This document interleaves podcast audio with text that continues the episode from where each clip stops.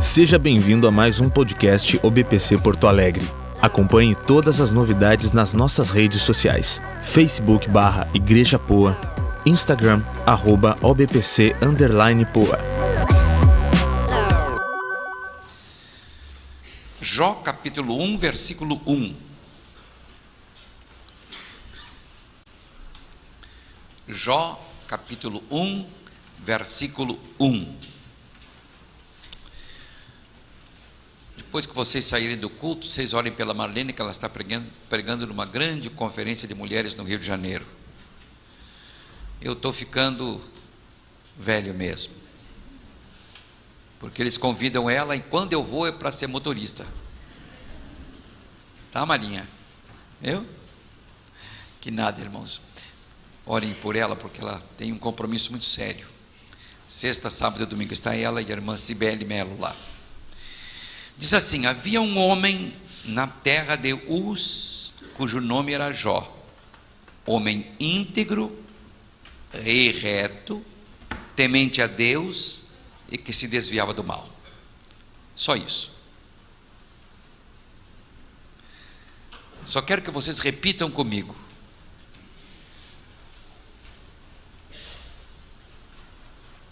Um, dois, três. Homem íntegro. E reto, reto. Temente, a Deus, temente a Deus e que se desviava do mal.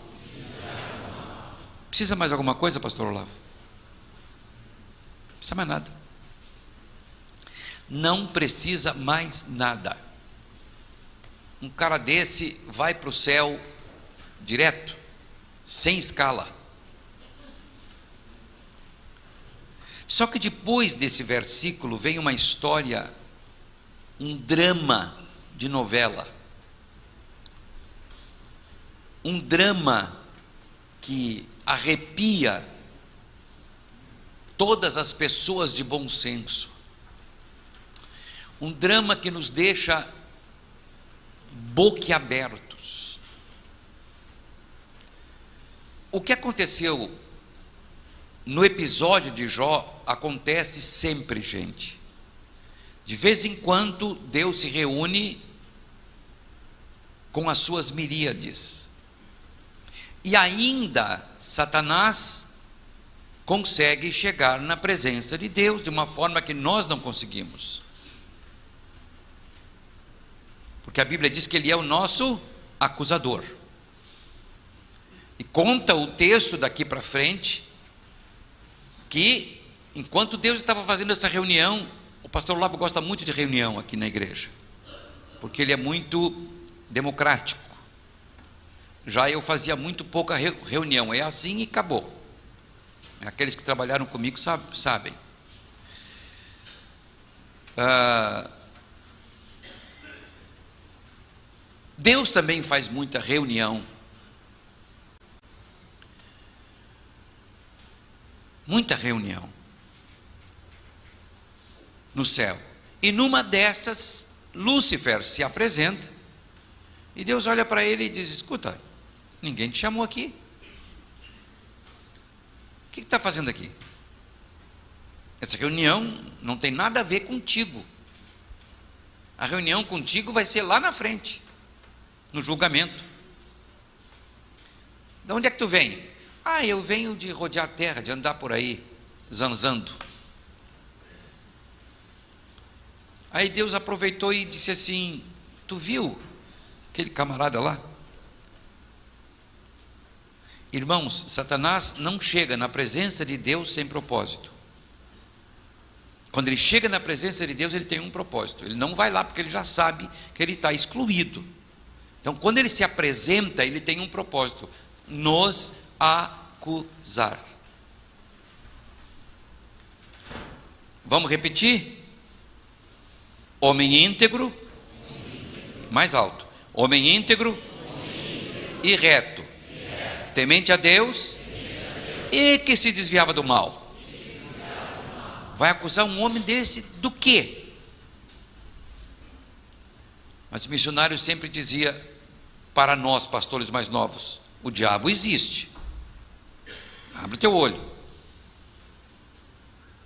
O nosso acusador, irmãos, essa é a tarefa dele. Quando ele se apresenta diante de Deus, é para nos acusar.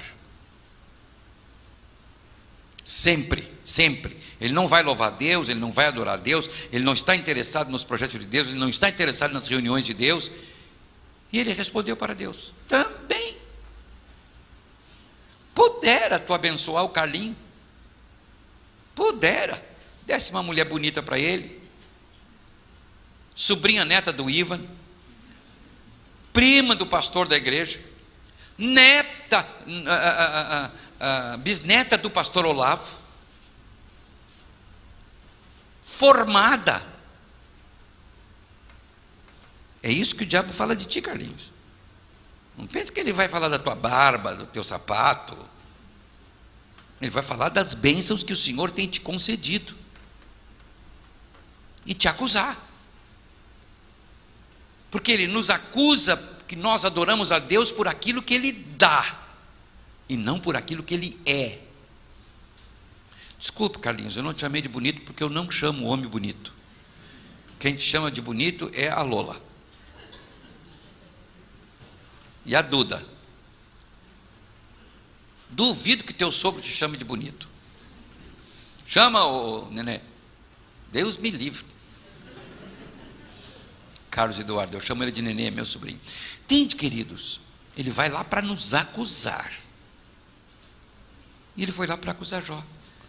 E ele nos acusa justamente daquilo que Deus nos dá. Mas nós não servimos a Deus por aquilo que Ele nos dá. Nós servimos a Deus por aquilo que Ele é.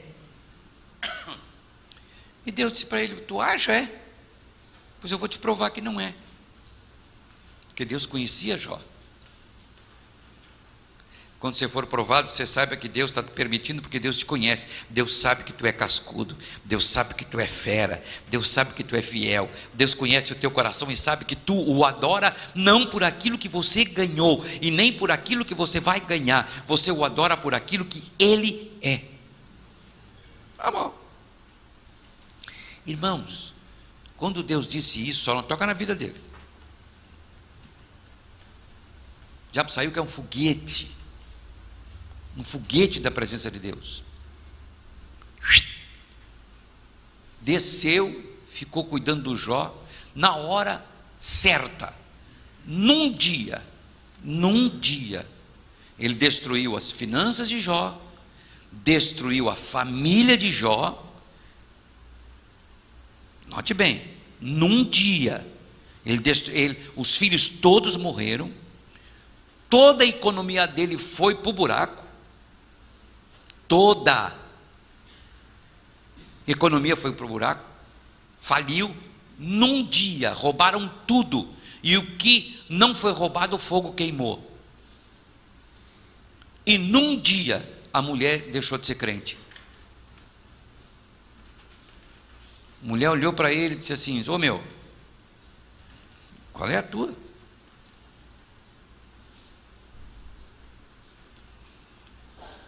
Outro dia Deus está lá no céu fazendo outra reunião. Tá, quem aparece? Lúcifer. Para participar da reunião, não, porque ele não foi convidado. Para adorar a Deus, não, porque ele não foi convidado. Para consultar a Deus, não. Ele foi lá, porque Jó disse uma palavra.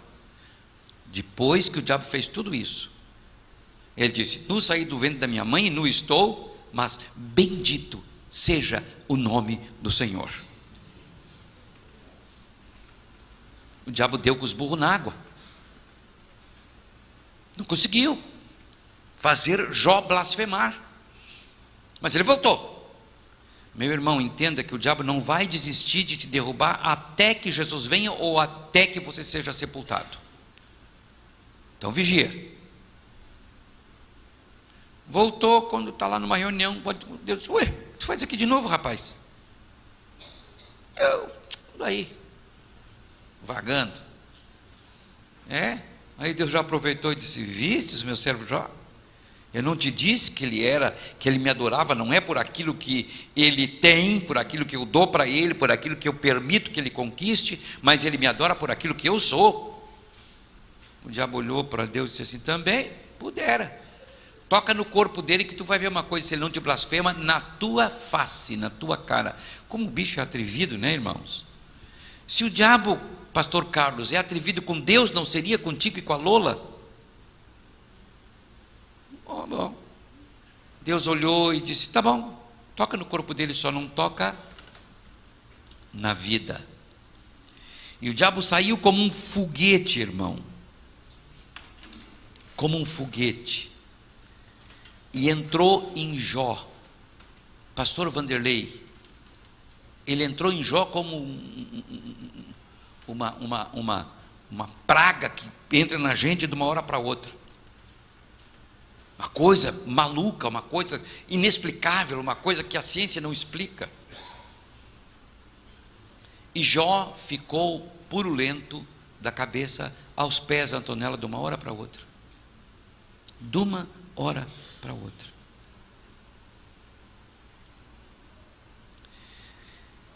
O interessante é que esse homem ficou assim e ele disse: Jó então se levantou, rasgou o seu manto. Perdão. No saí do ventre da minha mãe, não estou, bendito seja o nome do Senhor. E a sua mulher, irmãos, caiu de, de boca em cima dele não para dar beijo, mas para blasfemar. Ele disse para ela, ela disse, pô, cara, por que, tu não blasfema contra esse Deus e morre? Para com essa tua justiça boba. Para de, de, de tu não vê que isso aí não resolve coisa nenhuma. Ele disse, então, ah, ah, ah, mas ele lhe respondeu, ela, lhe, lhe disse, ainda conservas a tua integridade, amaldiçoa a Deus e morre. Mas ele lhe respondeu, falas como qualquer doida, temos recebido o bem de Deus e não receberíamos também o mal? Em tudo isso, Jó não pecou com os seus lábios. Versículo 10 do capítulo 2. Agora, para que vocês entendam um pouquinho melhor, no versículo 7, Diz assim: Então Satanás saiu da presença do Senhor e feriu a Jó, versículo 10, 7 do 12: feriu a Jó de tumores malignos, desde a planta dos pés até o alto da cabeça. O maligno, veja, bem uma coisa: tumores malignos, irmão, vamos entender o que é isso aqui. Esta doença atacou o corpo inteiro de Jó. Nota bem, deu um mau hálito e um cheiro repugnante. Quem fica perto de um sujeito dessa natureza? Isso levou Jó a se sentar fora da cidade, no monturo. Aonde é que Jó foi se sentar? No lixão. Porque o lixão fedia menos do que ele. Imagina o homem reto, homem temente a Deus. Como é que nós lemos lá? Íntegro, agora sentado no lixão, coberto de tumores.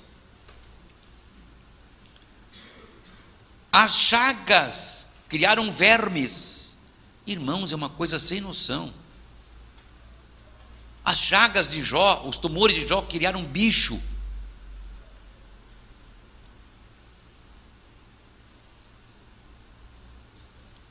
O abrir e fechar das chagas encheu de rugas o corpo de Jó, enquanto ele definhava, ele emagrecia. Ele tinha sonhos horríveis, pesadelos horríveis, de quem estava sendo enforcado. Seus dias eram cheios de agonia. Tudo está escrito aqui na Bíblia. Seus ossos ardiam como no fogo, contorcidos como os, os de quem está no tronco apanhando. A doença já levou perdão, a doença de Jó levou até as crianças o desprezarem. Pastor Vanderlei, quando ele falava o mau hálito, era insuportável.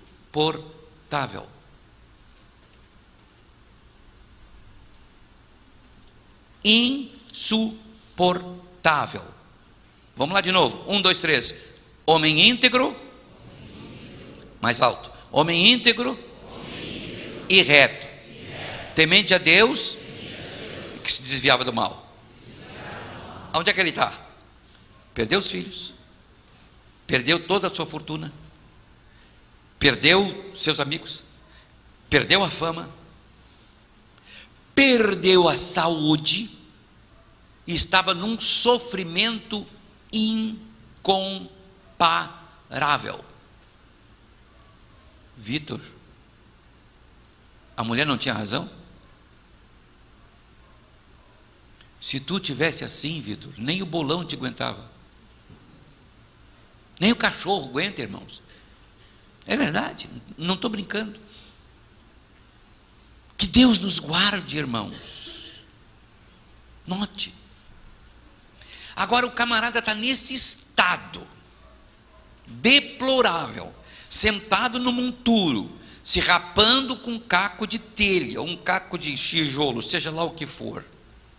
Note bem, queridos. E aí vem os amigos de Jó. Vamos lá ver o que foi que aconteceu com Jó. Vamos lá dar uma olhada em Jó, em Jó porque coitado, que coisa que ele está passando.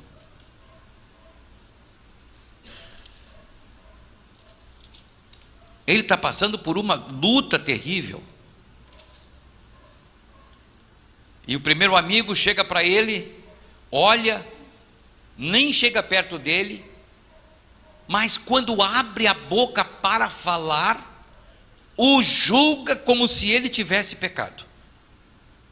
E diz assim: olhe bem, se intentar alguém falar-te, enfartar-se-á.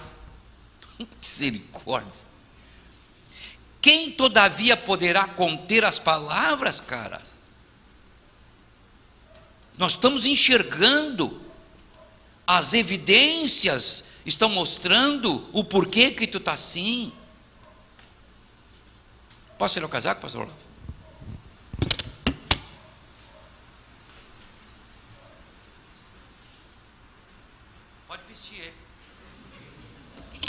Se tu vestir, eu não sei o que acontecer. Não sei o que vai acontecer. Pode acontecer muita coisa.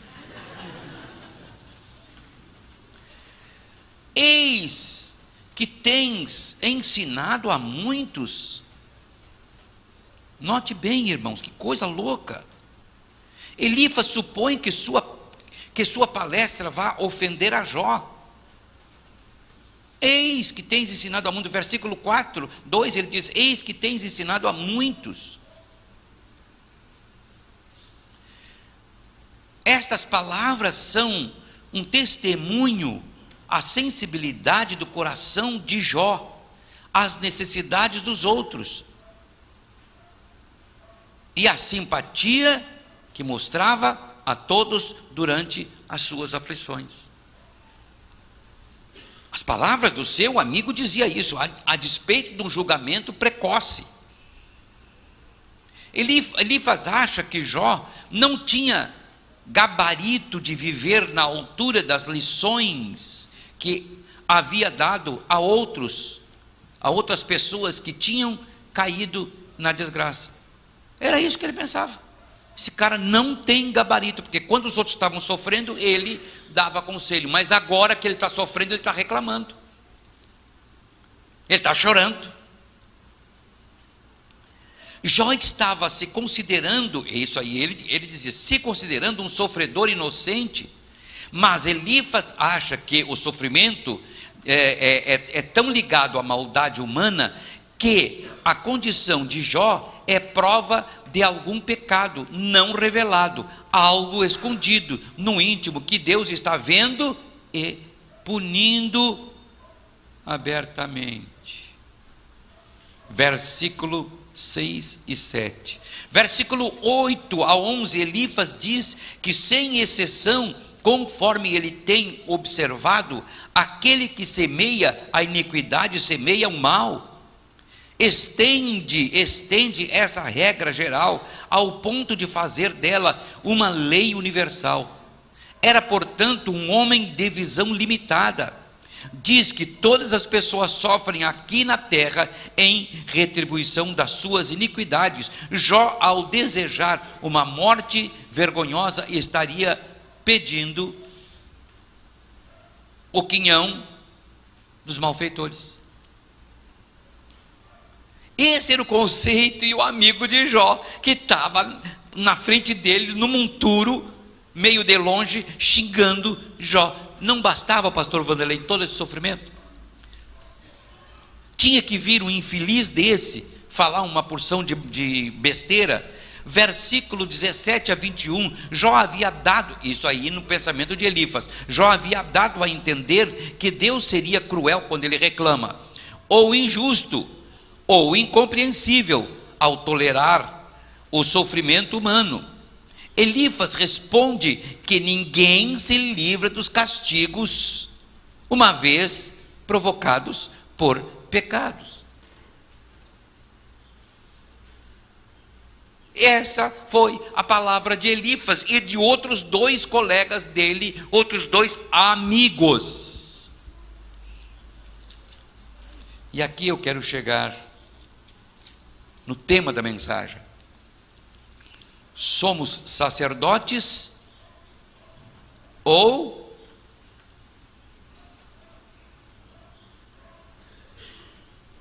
Ninguém leu o post?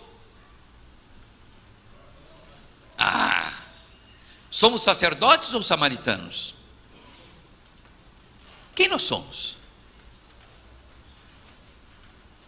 Meus irmãos, nós agirmos em cima do julgamento, pela cultura, pelos costumes, e agirmos pelo julgamento circunstancial, as circunstâncias nos dizem como nós devemos julgar. A cultura nos diz como nós devemos julgar. Aqui consiste o erro de Elifas. Porque a cultura daquela época era que ninguém poderia sofrer sem que tivesse pecado contra Deus. A circunstância que Elifas e os seus amigos estavam enxergando Jó era que era impossível. Impossível. O cara está passando aquilo sem que tivesse cometido pecados. E eles acusam Jó de pecados terríveis, irmãos. Eles acusam Jó de currar, eles acusam Jó de roubar, eles acusam Jó de tudo que é coisa horrível. Antonella não podia ser. O camarada só estava aparentando ser uma pessoa boa, mas não era.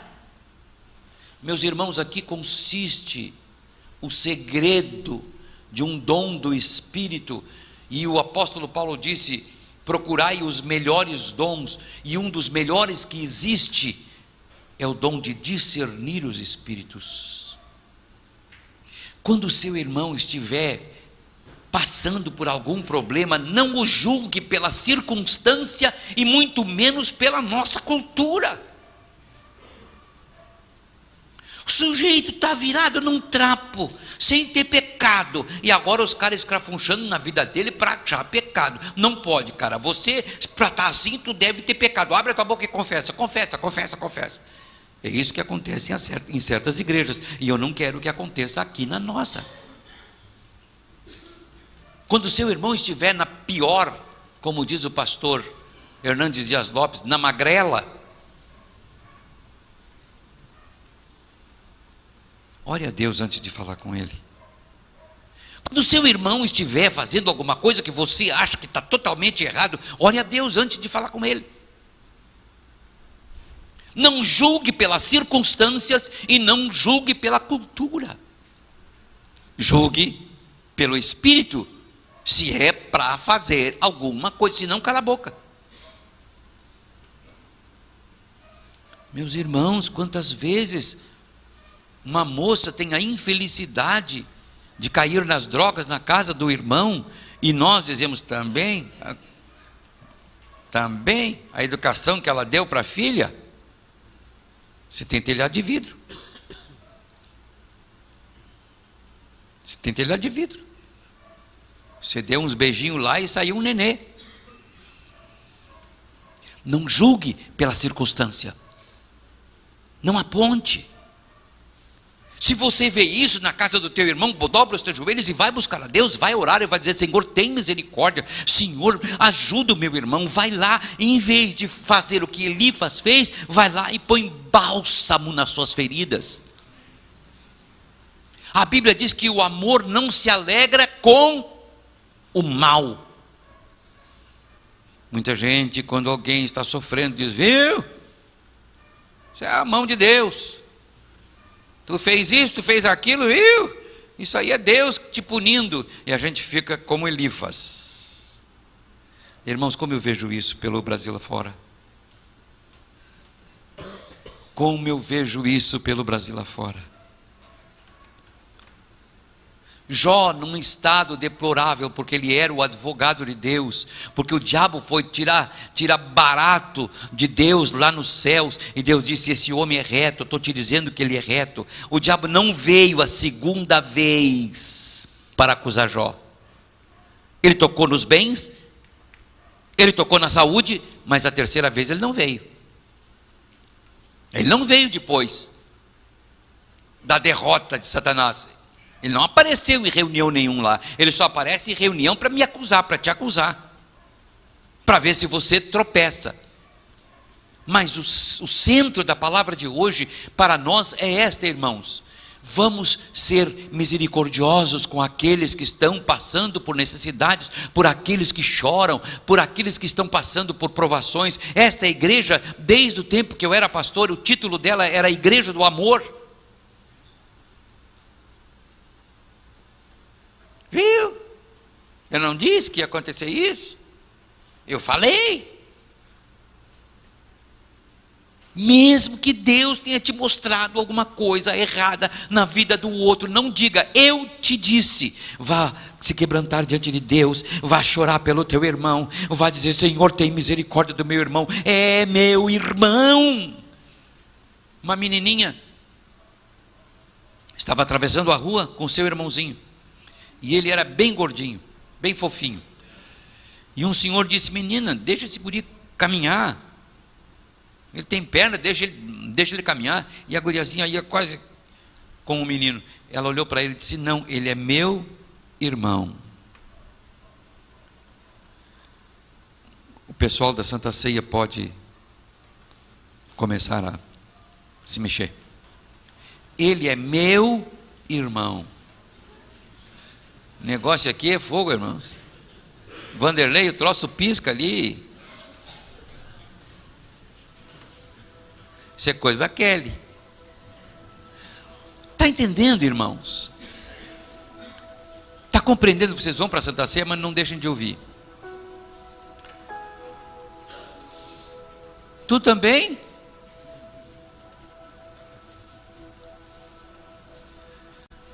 Não deixe de ouvir. Aprenda a ser generoso com as pessoas. Aprenda a não pisar nas pessoas como se pisa em cima de uma barata. Agora entenda também, irmãos, que tem muita gente folgada, né? Tem muita gente que está, através dessa mensagem, desse entendimento, se arreia em cima dos outros, que tem um bom, um bom, um bom coração. Não seja trouxa também, não seja besta, não seja, não, não seja uh, cavalo de esperto. Não deixa o esperto estar tá montando no teu pescoço. Certa gente eu não dou muita confiança. Por quê? São espertos. Mas escutem agora o resultado disso tudo? Tudo tem um resultado.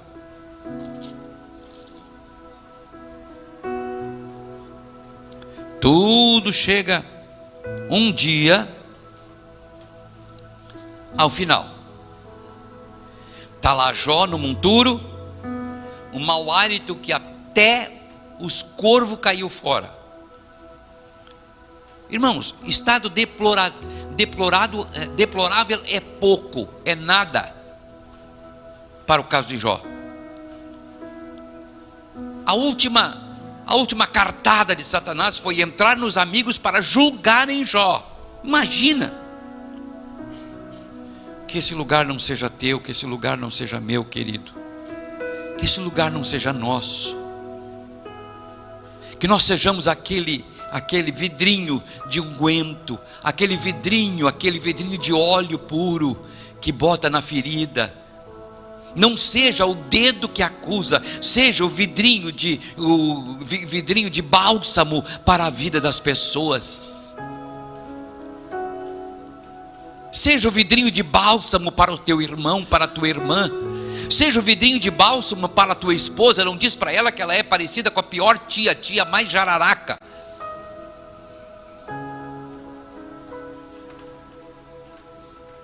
Não diga para o teu marido que tu é parecido com Saddam Hussein.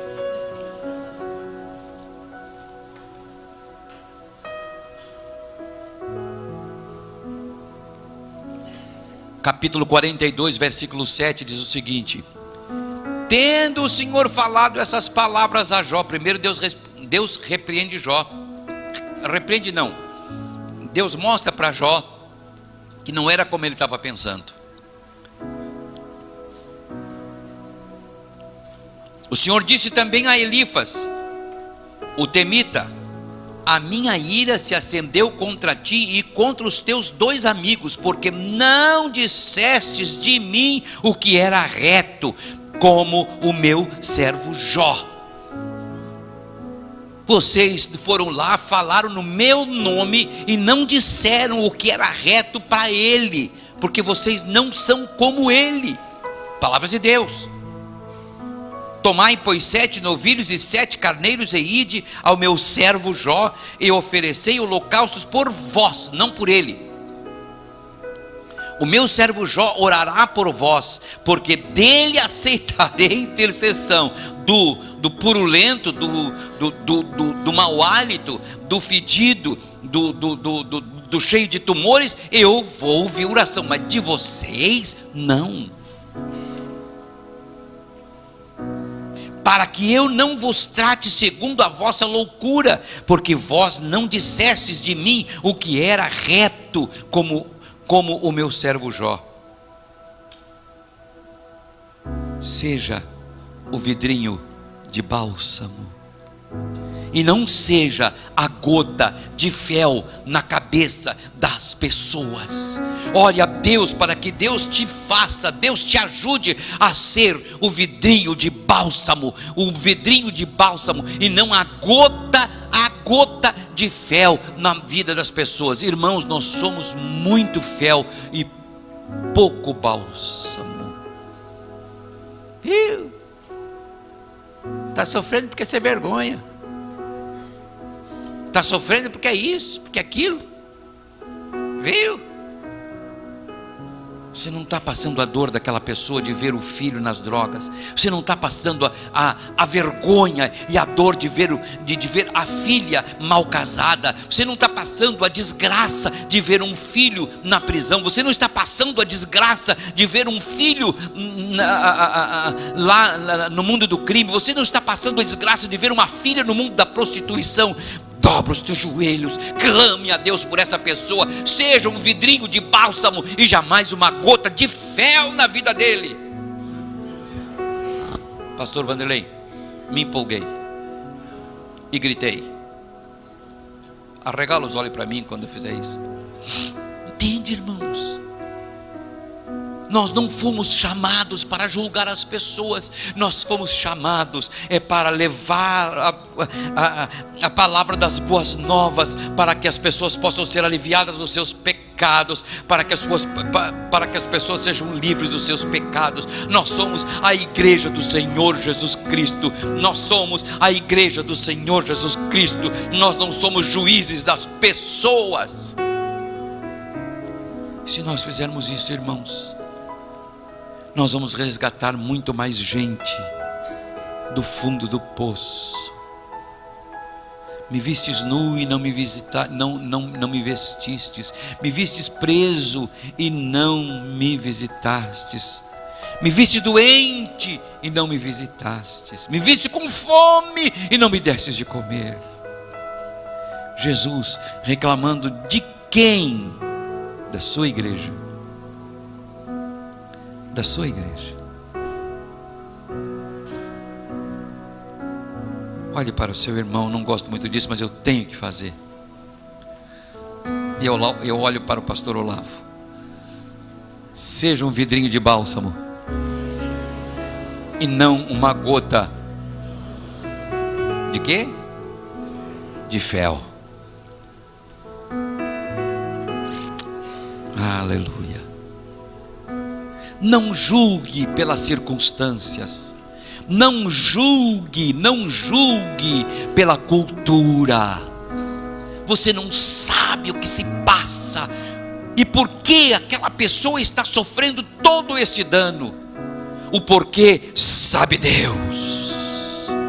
O porquê sabe Deus. E Deus me levantou não para saber o porquê que que aquela pessoa está passando isso. Deus me levantou para chegar nesta pessoa e dizer para ela: Deus te ama, Deus te ama, Deus te ama.